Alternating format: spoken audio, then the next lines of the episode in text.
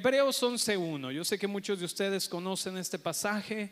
Yo creo que si alguien ah, va a hablar acerca de la fe, yo creo que este es el primer pasaje que viene a la mente o es el primer pasaje del que muchos desglosan su, su predicación o su mensaje. Hebreos 11.1 dice, es pues la fe, la certeza de lo que se espera, ¿qué más? La convicción de lo que no se ve, dice esta versión. Ahora bien, la fe es la garantía de lo que se espera, la certeza de lo que no se ve. Y entonces hemos, a través de nuestra vida cristiana, en nuestro crecer, hemos tenido un entendimiento acerca de lo que fe es para nosotros y en base a ese entendimiento, pues nosotros respondemos a lo que hemos comprendido o lo que hemos entendido, lo que hemos atrapado en nuestro entendimiento sobre lo que es fe. Y es importante, claro que sí, la fe en sí misma es una concreta y sustancial conexión a lo divino.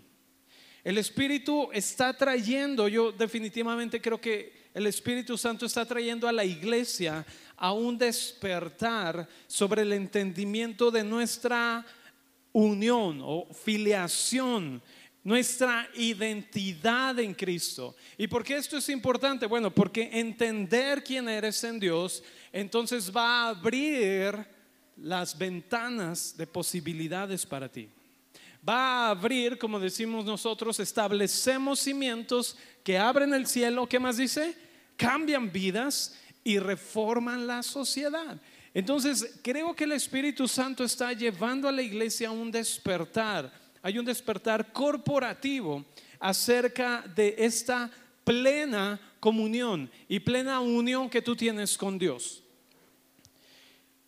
El asunto es lo que muchas veces hemos entendido acerca de algo. La fe es darte cuenta de los hechos sin involucrar el esfuerzo. Puedes decir conmigo, fe es darme cuenta de lo que ya es, no de lo que tengo que hacer. Es fe. La palabra fe está ligada a confianza, está ligada a fidelidad.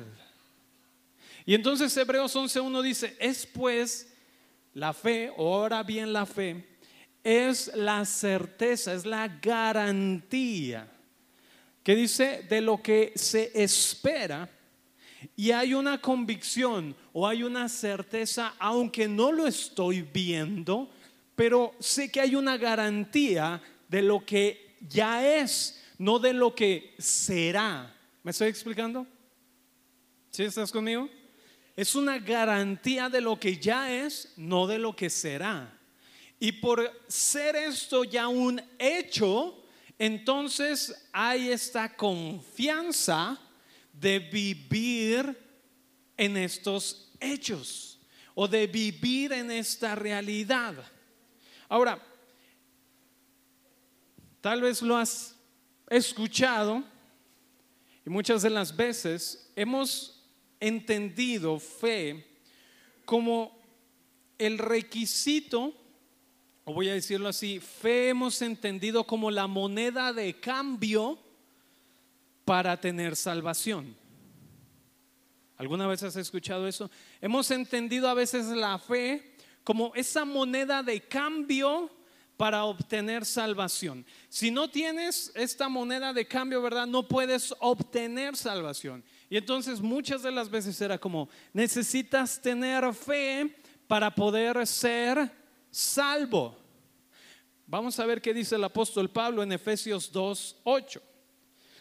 Dice el apóstol Pablo, porque por gracia sois salvos por medio de la fe. Dice, gracia es lo que te salvó.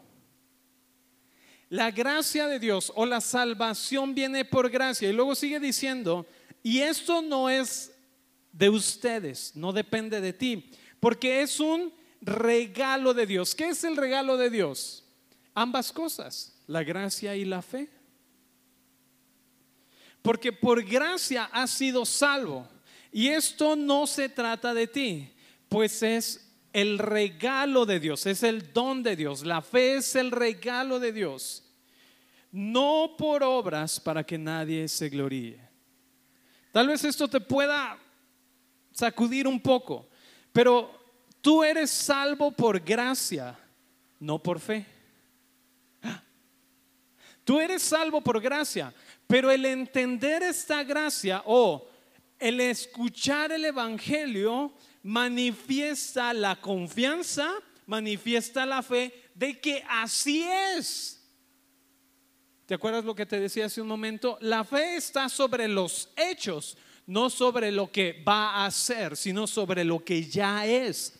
Quiere decir que la fe es reconocer el regalo de gracia que nos ha sido dado. Y el hecho es aquello sobre lo que Cristo ya hizo.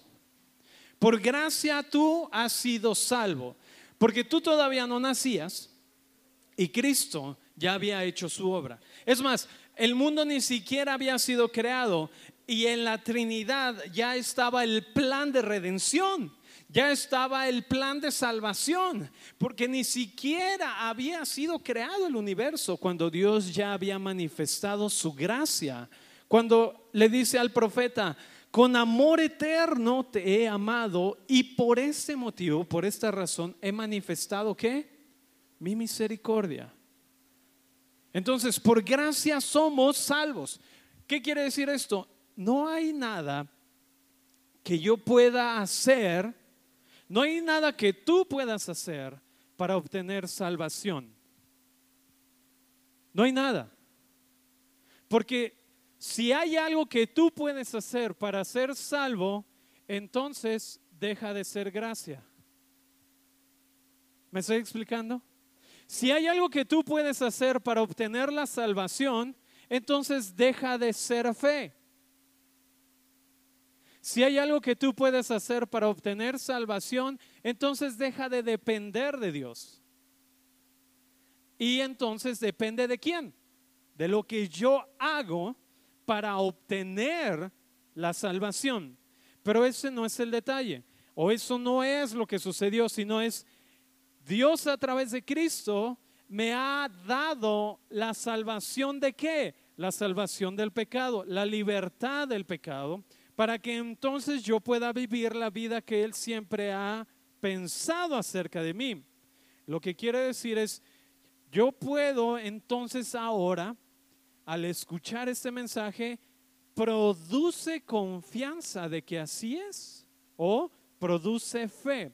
Por gracia eres salvo por medio de la fe. O sea, la gracia manifiesta la salvación y entonces la fe te hace caminar en esta realidad. Me estoy explicando, la fe me permite caminar en esta realidad, pero no es la fe la que me da la salvación, sino que la gracia de Dios en mí produce la fe. Porque quiere decir que nosotros somos incapaces de producir fe. Somos incapaces de producir el nuevo hombre por nuestra propia cuenta. Somos incapaces, aunque tú te dediques mucho, tú no puedes producir la nueva naturaleza. Si el autoesfuerzo está involucrado, entonces deja de ser fe. Por eso es que solo la fe en Cristo, que está en mí, esta fe está en mí. Solo esa fe es capaz de producir vida. ¿Cuál vida? La vida de Cristo. Solo esa fe es capaz de qué? De que yo pueda caminar en mi nueva naturaleza. Solo esa fe es la que me permite entender o es la que me permite vivir cada día en esta realización de lo que yo soy en Él. Quiere decir, el verdadero sentir de la fe de Dios en mí es en descansar o es descanso en lo que Cristo ya ha hecho. De hecho, Marcos 11:22. Marcos 11:22 Jesús les dice algo muy interesante. Les dice, tengan fe en Dios. Pero lo que realmente quiere decir, hay una traducción, la traducción de la pasión, lo que dice es que la fe de Dios sea en ustedes. Es lo que Jesús les dijo. Que la fe de Dios sea en ustedes. No hay nada que tú puedas hacer para generar o para ganar fe. Porque hay una diferencia entre las obras para justicia y las obras de justicia. No estoy tratando de producir fe, porque no puedo, pero estoy viviendo en fe por quien habita en mí. Estoy viviendo en la confianza y en la fidelidad de Dios de que lo que Él ha dicho acerca de mí, de que lo que Él ha hecho para mí es vigente, es cierto. Una de las primeras cosas que el enemigo quiere es el engaño a tu vida para decirte, tú no puedes. O el primer paso que el enemigo va a hacerte creer en engaño es tú no eres poderoso para vivir una vida sobrenatural. Tú no eres poderoso para vivir una vida sobrenatural. Y te va a decir, ¿te acuerdas ayer cuando le gritaste a tu esposa lo que no debiste gritarle? ¿O cuando le gritaste a tu esposo? ¿O la cachetada que le diste a tu esposo? ¿Te acuerdas ayer cuando le gritaste a tu hijo lo que no debiste? Tú no puedes vivir la vida sobrenatural. Y entonces tú dices, ay, es cierto. Porque lo primero que el enemigo quiere es que caigas en el engaño de que no eres poderoso para vivir la vida que Dios te ha dado. Por eso la fe es, yo me mantengo firme en la confianza y en la fidelidad de que si Dios lo ha dicho, así es.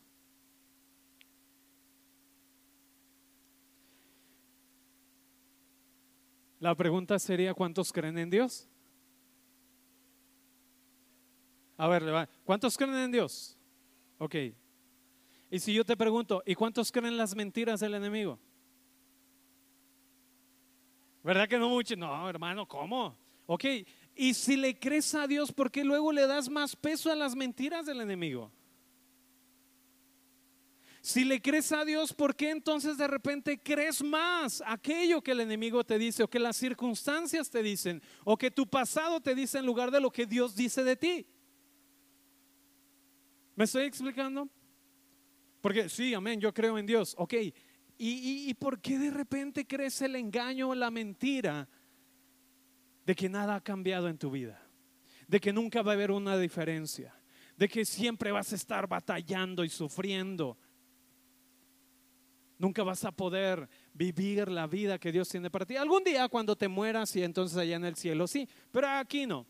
Ahora, aunque Jesús dijo, muchachos, en el mundo tendrán aflicciones, pero tranquilos, ¿qué dice? Yo he vencido al mundo. Entonces, ¿qué es lo que Jesús te está diciendo? Pueden venir problemas, es normal, nadie de nosotros está exento de lo que sucede en la vida o lo que sucede a nuestro alrededor, nadie está exento.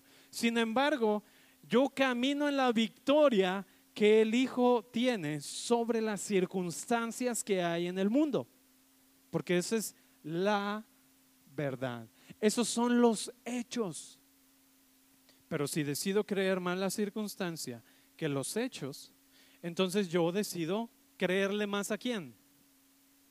Ah. Y dejo de creer a Dios. Qué fuerte, ¿verdad? Pero pensando en eso, ¿verdad? Concluimos, bueno, tiene razón, pastor, me voy a esforzar para tener fe. Esforzar para tener fe. ¿Cuántos se esfuerzan para tener fe? ¿Sí?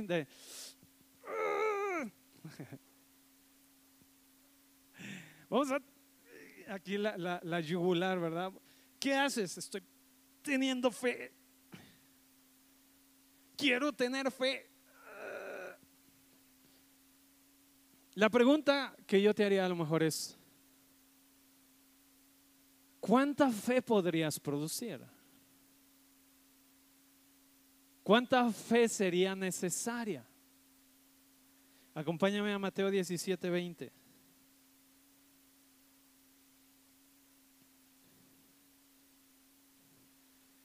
Vamos a leer unos versos antes.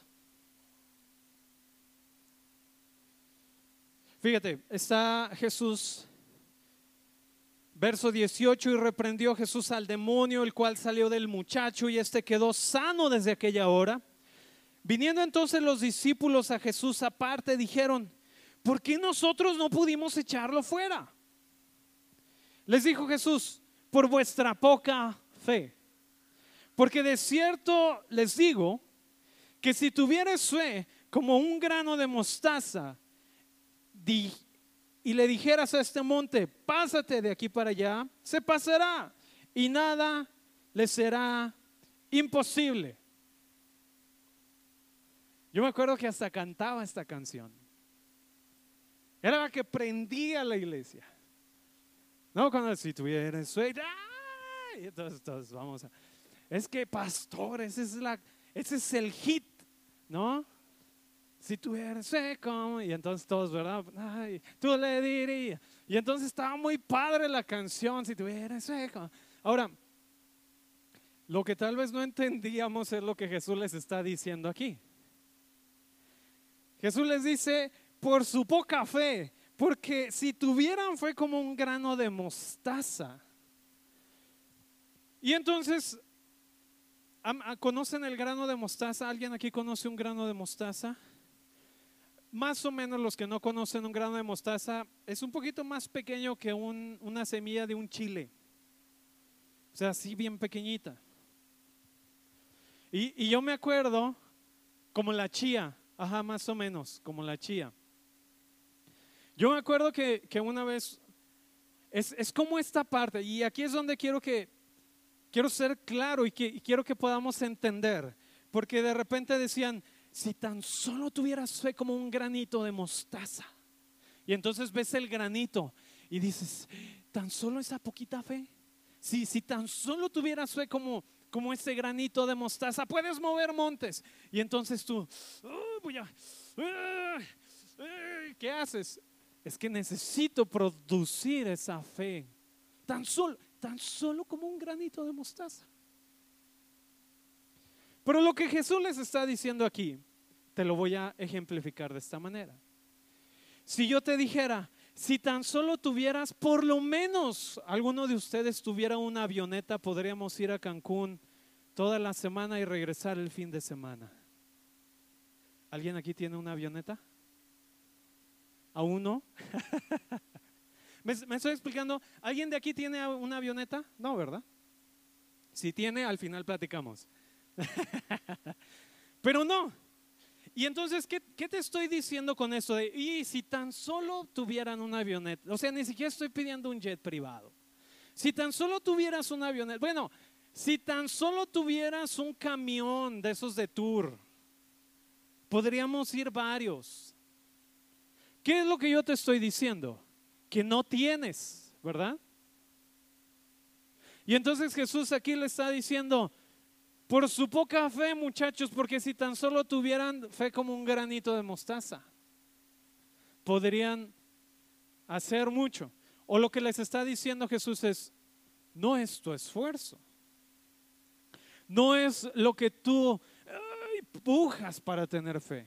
Porque hemos como caminado en la vida cristiana tratando de, producir fe, porque decimos, bueno, es que necesito como esta moneda de, intercambio, que para entrar al reino de Dios necesito fe, para salvación necesito fe, para, para entrar aquí a la iglesia necesito fe, para que Dios me escuche necesito fe. Pero lo que debes entender es que la fe que está en ti es la fe del Hijo. De otra manera, no podrías ni siquiera producir, ni siquiera producir un granito de mostaza. Es más, el grano que tengo en mi cara es más grande que un grano de mostaza. Y ni siquiera yo podría, lo que Jesús le está diciendo es, no confíen en lo que ustedes pueden producir confía en quién es Dios en ti. ¿Me explico? Porque no hay un medidor para ti de fe. Bueno, Jesús les dijo, bueno, ahí está, un grano de mostaza. ¿Pueden producir? No, ¿verdad? Ni siquiera un grano de mostaza pueden producir de fe. Es lo que Jesús les está diciendo. Les está diciendo, cuates, no tienen fe. Por eso es que no, no estamos en la vida cristiana tratando de producir fe, porque ni siquiera un pequeño grano de mostaza podríamos producir de fe. Pero estamos descansando, di conmigo descansando. Ahora los que están dormidos digan descansando. Eso. Por eso es que hay una diferencia entre las obras para justicia y las obras de justicia. El fruto de lo que está en mí, el fruto de lo que Dios produce. Ahora, fe es importante, definitivamente fe es importante, porque sin fe no puedo ver el reino. Pero fe es el reconocer de que ya he sido salvo por Cristo y que su vida está en mí por lo tanto, es su fe, di conmigo, es la fe de Cristo la que está activada dentro de mí por el Espíritu Santo. Y esto es por darme cuenta o confiar en aquello que Dios me ha dado a través de Cristo. Quiere decir que Cristo es la fe de Dios en mí. Es de hecho la fe de Cristo en el Padre lo que nos ha salvado y no mi propia fe. No es mi propia fe lo que me salvó, es lo que Él ha hecho. La salvación estuvo siempre en el asunto de Dios, siempre fue en manos de Dios. Y lo único que yo necesito es reconocer lo que Él ya me ha dado. Y por reconocer lo que Él ya me ha dado, entonces puedo caminar en la verdad de lo que Él ya ha hecho. Una pregunta. Esta plataforma Tú sabes que si tú te subes aquí te sostiene, ¿verdad? ¿Por qué? Por los hechos. No te subirías aquí si no estarías seguro de que esta plataforma te sostiene. No brincarías aquí si no estuvieras seguro de que esta plataforma te sostiene. Ahora, ¿sobre qué nosotros estamos seguros? Bueno, yo estoy seguro sobre aquello que Dios ha hecho en Cristo para mí. Y por esta realidad es que ahora yo estoy, ¿qué? Parado. Estoy sobre la roca firme, inamovible, que es Cristo. Y por estar ahí, entonces mi fe realmente es la fe de Dios. Cuando Jesús les dijo en Marcos 11:22, que la fe de Dios sea, ¿en dónde? En mí. Entonces, el hecho es lo que Cristo hizo. Y la fe ahora es la fe de la confianza. O también, déjame decirlo ahora, la fe de Cristo es contada también como mi fe. La misma fe de Cristo es contada como mi fe. El problema es que en lugar de permitir que esa fe trabaje en nosotros, somos nosotros los que nos encontramos trabajando por obtener fe. Porque una de las cosas que de repente decimos, hermano, es que no tienes fe en el Señor. ¿Alguien ha recibido esa palabra de ánimo en su vida? ¿Sí? ¿Han, ¿Han, recibido esa palabra de ánimo y de aliento y de exhortación, hermano, te hace falta fe en Dios? El problema es que hemos entendido como te falta fe en Dios como algo que tienes que hacer para que entonces Dios se convenza de que le crees y entonces Él pueda hacer algo por ti. O sea, al final del día, una moneda de intercambio. Que Dios diga, ah, mira, mira Gabriel, esta persona sí, sí, sí, se ve que sí, pues se ve que sí le echa ganas para tener fe. Yo creo que sí, sí le hacemos un milagrito, ¿no? Yo creo que sí le hacemos caso, ¿no? Pero mira, aquella persona no, entonces, como que no le echa ganas, como que no le interesa, ¿verdad? Y entonces, eso es lo que de repente imaginamos, o por eso cuando a veces exhortamos a alguien le decimos, hermano, pues ten fe en Dios. Y a veces ese ten fe en Dios, ¿verdad? Es como, híjole, está muy complicada la situación, ¿verdad? Ojalá Dios haga algo contigo. No lo decimos así, pero decimos, pues ten fe en Dios. Confía en Dios. Déjame decirte algo. Cuando tú confías en Dios, se nota. De la persona que está cerca de ti. Cuando tú confías en Dios, se nota.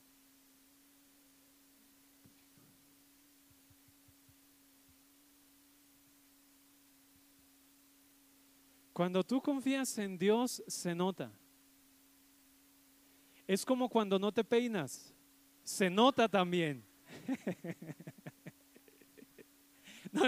luego, ¿por qué se peinan? No lo estoy diciendo por nadie.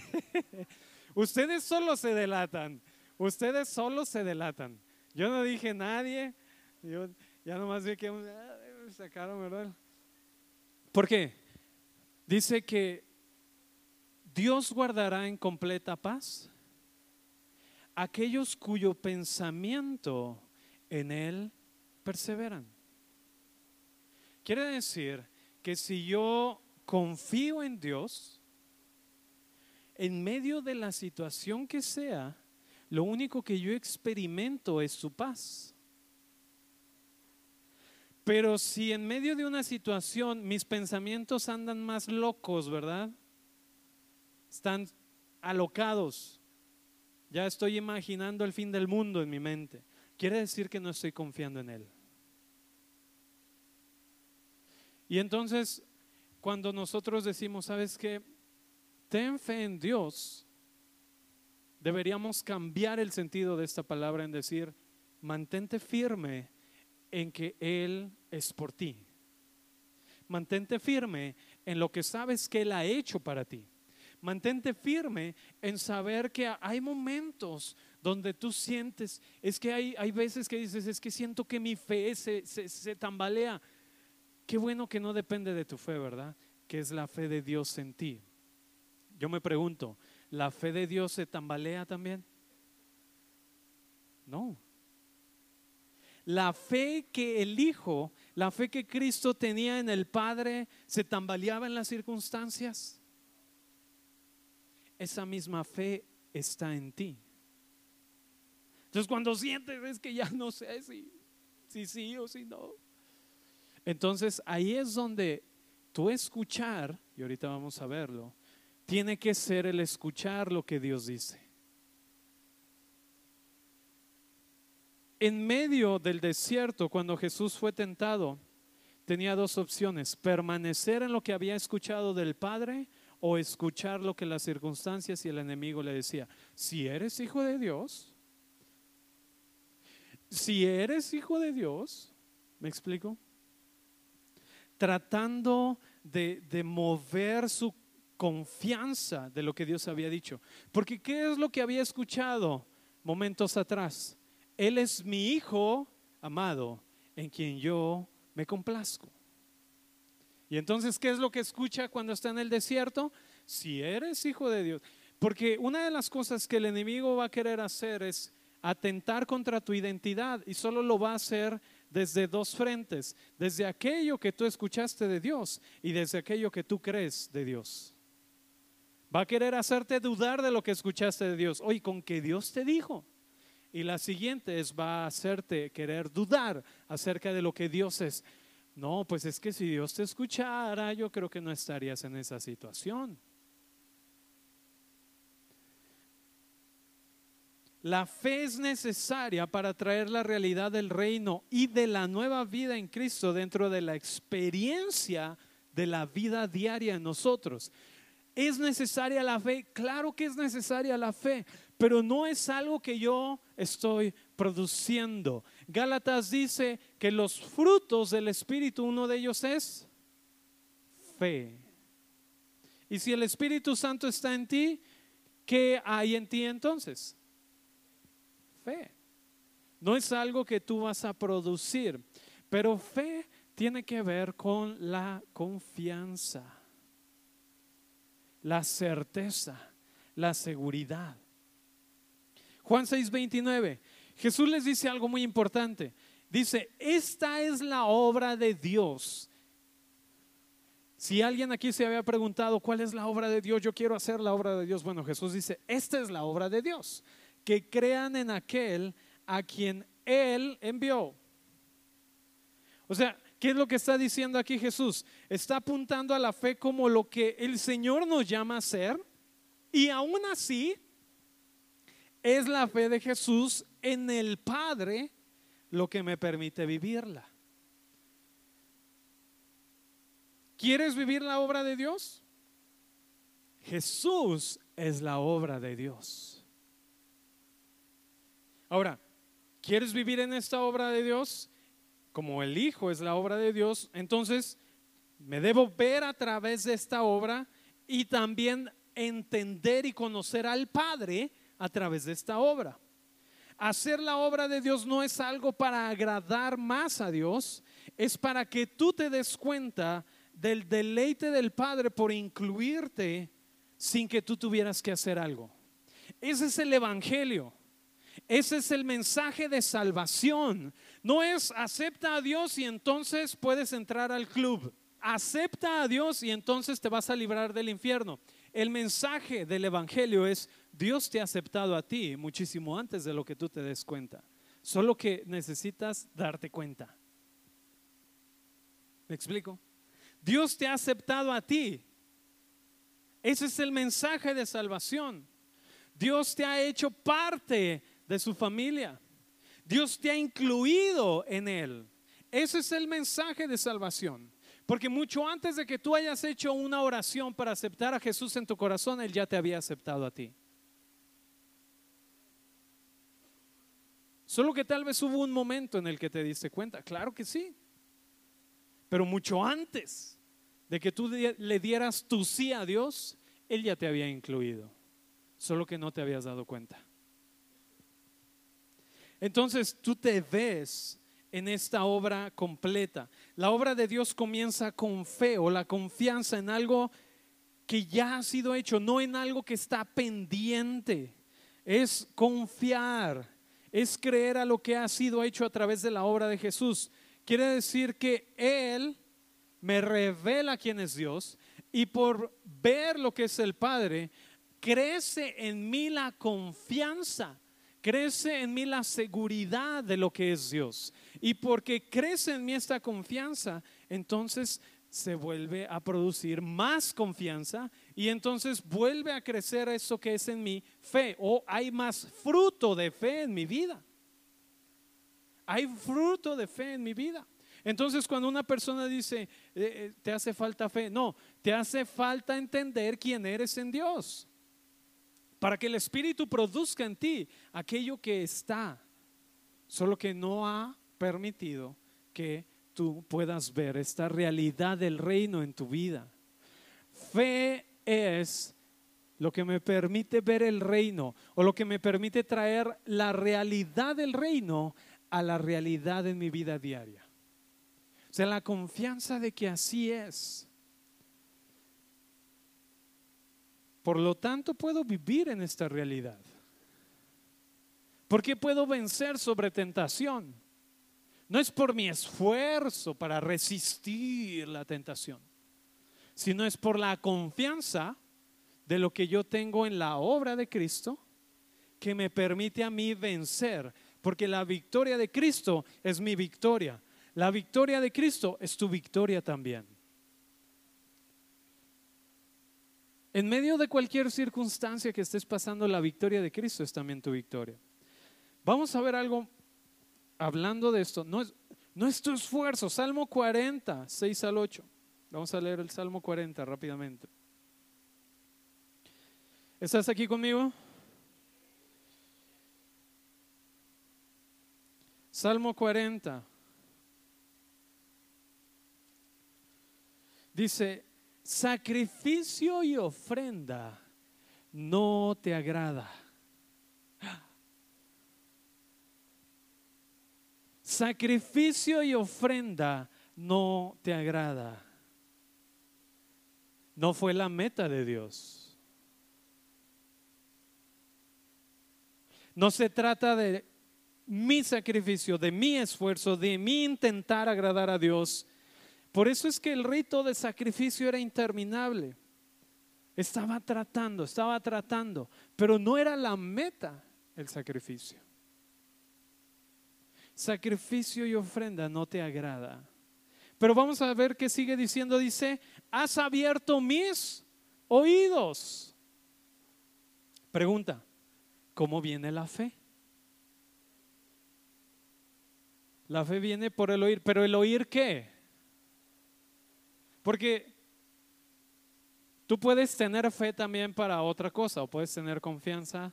Por ejemplo, puedes tener confianza en que todo va de mal en peor. Y esa es tu fe. ¿Me explico? Esa es tu confianza de que todo va a ir de mal en peor. Porque es lo que has escuchado. Porque la fe viene por el oír. Pero por eso aquí es muy claro cuando dice, pero por el oír la palabra de Dios. La palabra de Dios, el logos de Dios. Y el logos de Dios es el logos de Dios hecho carne, es Cristo. Por el escuchar lo que Cristo dice de ti, es que puedes vivir la voluntad de Dios. Y esto es mi deleite, no mi deber. Luego dice, holocausto y expiación no has demandado. Entonces dije, he aquí vengo en el rollo del libro está escrito de mí, el hacer tu voluntad, Dios mío, me ha agradado y tu ley está en medio de mi corazón. Quiere decir que yo vivo en la voluntad de Dios no por un deber, sino por un deleite. Muchas veces hemos visto en nuestra vida cristiana como el cristianismo es el deber. Debes de hacer esto y no debes de hacer aquello. Esto sí, esto no. Entonces la vida cristiana muchas veces se ha vuelto los sí y los no. Lo que sí debes hacer, lo que no debes hacer, lo que sí debes hacer, lo que no debes hacer. Cuando en realidad la vida cristiana te empodera para que vivas lo que Dios dice acerca de ti. Lo que Dios ha hablado acerca de ti. Y entonces la voluntad de Dios para mí se vuelve deleite no una carga pesada que llevar, que seguir las reglas, los mandatos, lo que tengo que hacer. Definitivamente, obediencia, y lo vimos en el mensaje anterior, obediencia se produce desde el corazón, porque es la respuesta de lo que has entendido que eres hijo. Este mismo salmo, el autor de Hebreos lo usa en el capítulo 10 de Hebreos, cuando está hablando de que el sacrificio no fue suficiente. El sacrificio de los toros y los machos cabríos no fue suficiente para limpiar, sino fue a través de la obra de Cristo. No fue el esfuerzo del hombre, nunca fue el esfuerzo del hombre lo que pudo traer o expiar el pecado, sino que fue la obra del Hijo, lo que realmente nos está nosotros habilitando, nos está dando esta gracia. Gracia es más que solamente un favor inmerecido de Dios. Gracia es lo que te habilita, lo que te da la capacidad de vivir la vida que Dios te ha dado a través del Hijo. Gracia es más que solo, ay, qué bonito gracia, el favor de Dios que no merecíamos. No, gracia es lo que te empodera para vivir la vida que Dios te ha dado. Amén. Romanos 3:26 dice, con la mira de manifestar en este tiempo su, su justicia, a fin de que Él, hablando de Cristo, sea el justo y el que justifica al que es de la fe de Jesús. Otra versión dice aquí, ahora, ya que estamos posicionados en la fidelidad de Cristo, Dios nos ha declarado que justos ante Él. Si yo Si yo te dijera, ¿puedes, puedes alcanzar este, esta botella de agua? De ahí donde tú estás. ¿Puedes? No, ¿verdad? ¿Qué tendrías que hacer? Posicionarte para poder tomarla. Lo que dice Romanos es, ahora ya que nosotros estamos posicionados en la fidelidad de Cristo o en la fe de Cristo, entonces lo que está disponible para Cristo está disponible para mí. Entonces, el recurso que es disponible para el Hijo es disponible para mí. Entonces, la fe del Hijo es la fe que está en mí. ¿Y por qué puedo vivir la vida nueva de Dios? ¿Por qué puedo vivir en el reino? ¿Por qué puedo vivir con cielo abierto? Porque es el recurso disponible, porque yo estoy posicionado. Solo necesitamos despertar a la realidad de lo que somos en Él. No confiar en mi propia habilidad o decisión para creer es lo que va a dar el fruto de fe. Porque la ley es acerca de lo que hacemos, pero el Evangelio es acerca de lo que Cristo hizo. Entonces, mi respuesta de fe es solamente una expresión de confianza en la fidelidad de Cristo. ¿Cuántos tienen confianza?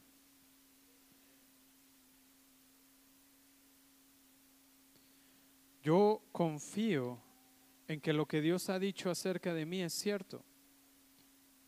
Y si Él dice que me ha escogido en Efesios, Él me ha escogido desde antes de la fundación del mundo para ser santo y sin mancha, esa es una realidad para mí.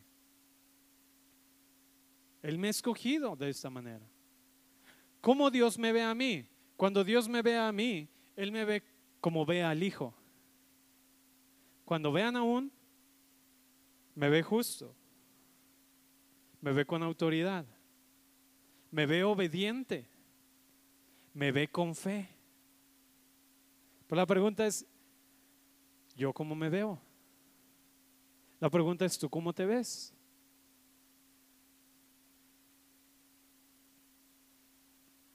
La fe me permite ser lo que yo nunca podría ser. Yo nunca podría ser santo por mi propia cuenta. La fe me hace dar cuenta del intercambio, o sea, la confianza de que así es. La fe en Cristo me permite estar delante del Padre como Jesús lo está, tener lo que Jesús tiene y hacer lo que Él hace. Y entonces el asunto es cuando Jesús les dijo, las cosas que yo hago ustedes las van a hacer. Porque no es tu esfuerzo, no es lo que tú puedes hacer para producir fe, pero es lo que tú escuchas. Es a lo que tú pones atención. Por eso está muy relacionado esta palabra de obediencia que veíamos. Entonces, obediencia es no solamente hacer algo porque me dijeron y alguien más grande, alguien más fuerte, alguien más poderoso me pide que lo haga y lo tengo que hacer, sino que la obediencia es responder porque he escuchado algo y entonces respondo.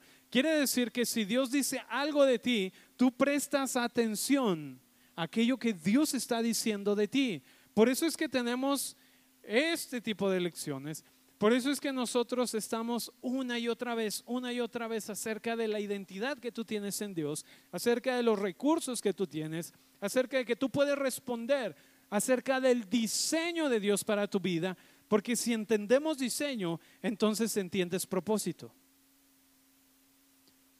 Si entiendes diseño, entiendes propósito. ¿Y qué necesito para entender diseño? Necesito escuchar lo que Dios dice de mí.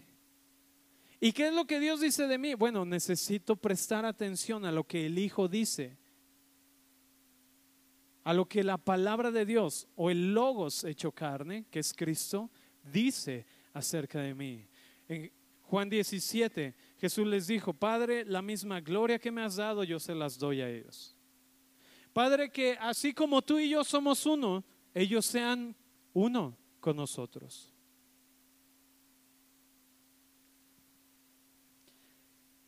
Que es el Espíritu Santo el que trae convicción a tu vida acerca de las conclusiones que Jesús tenía. Ahora, ¿qué es lo que Jesús creía?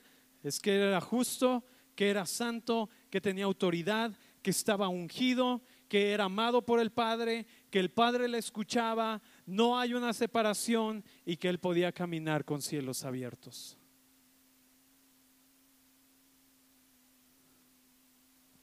Romanos 10, 17 dice, así pues que la fe es por el oír y el oír por la palabra de Dios. La versión del espejo dice, está claro que el origen de la fe es encontrado en el contenido del mensaje oído. ¿Cuál es el mensaje? Cristo. Cristo es el mensaje. Por eso es que el Evangelio no te demanda fe.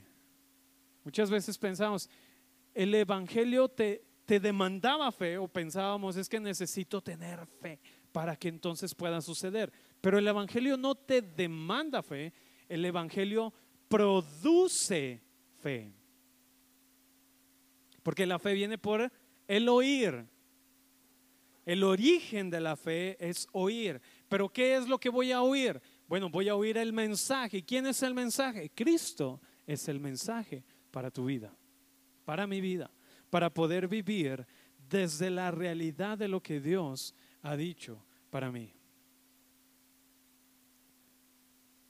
¿Cómo voy a poder romper límites? Cuando entiendo que es la fe del Hijo la que está produciendo en mí la realidad. Entonces yo descanso en la confianza de lo que Él ya ha hecho para mí.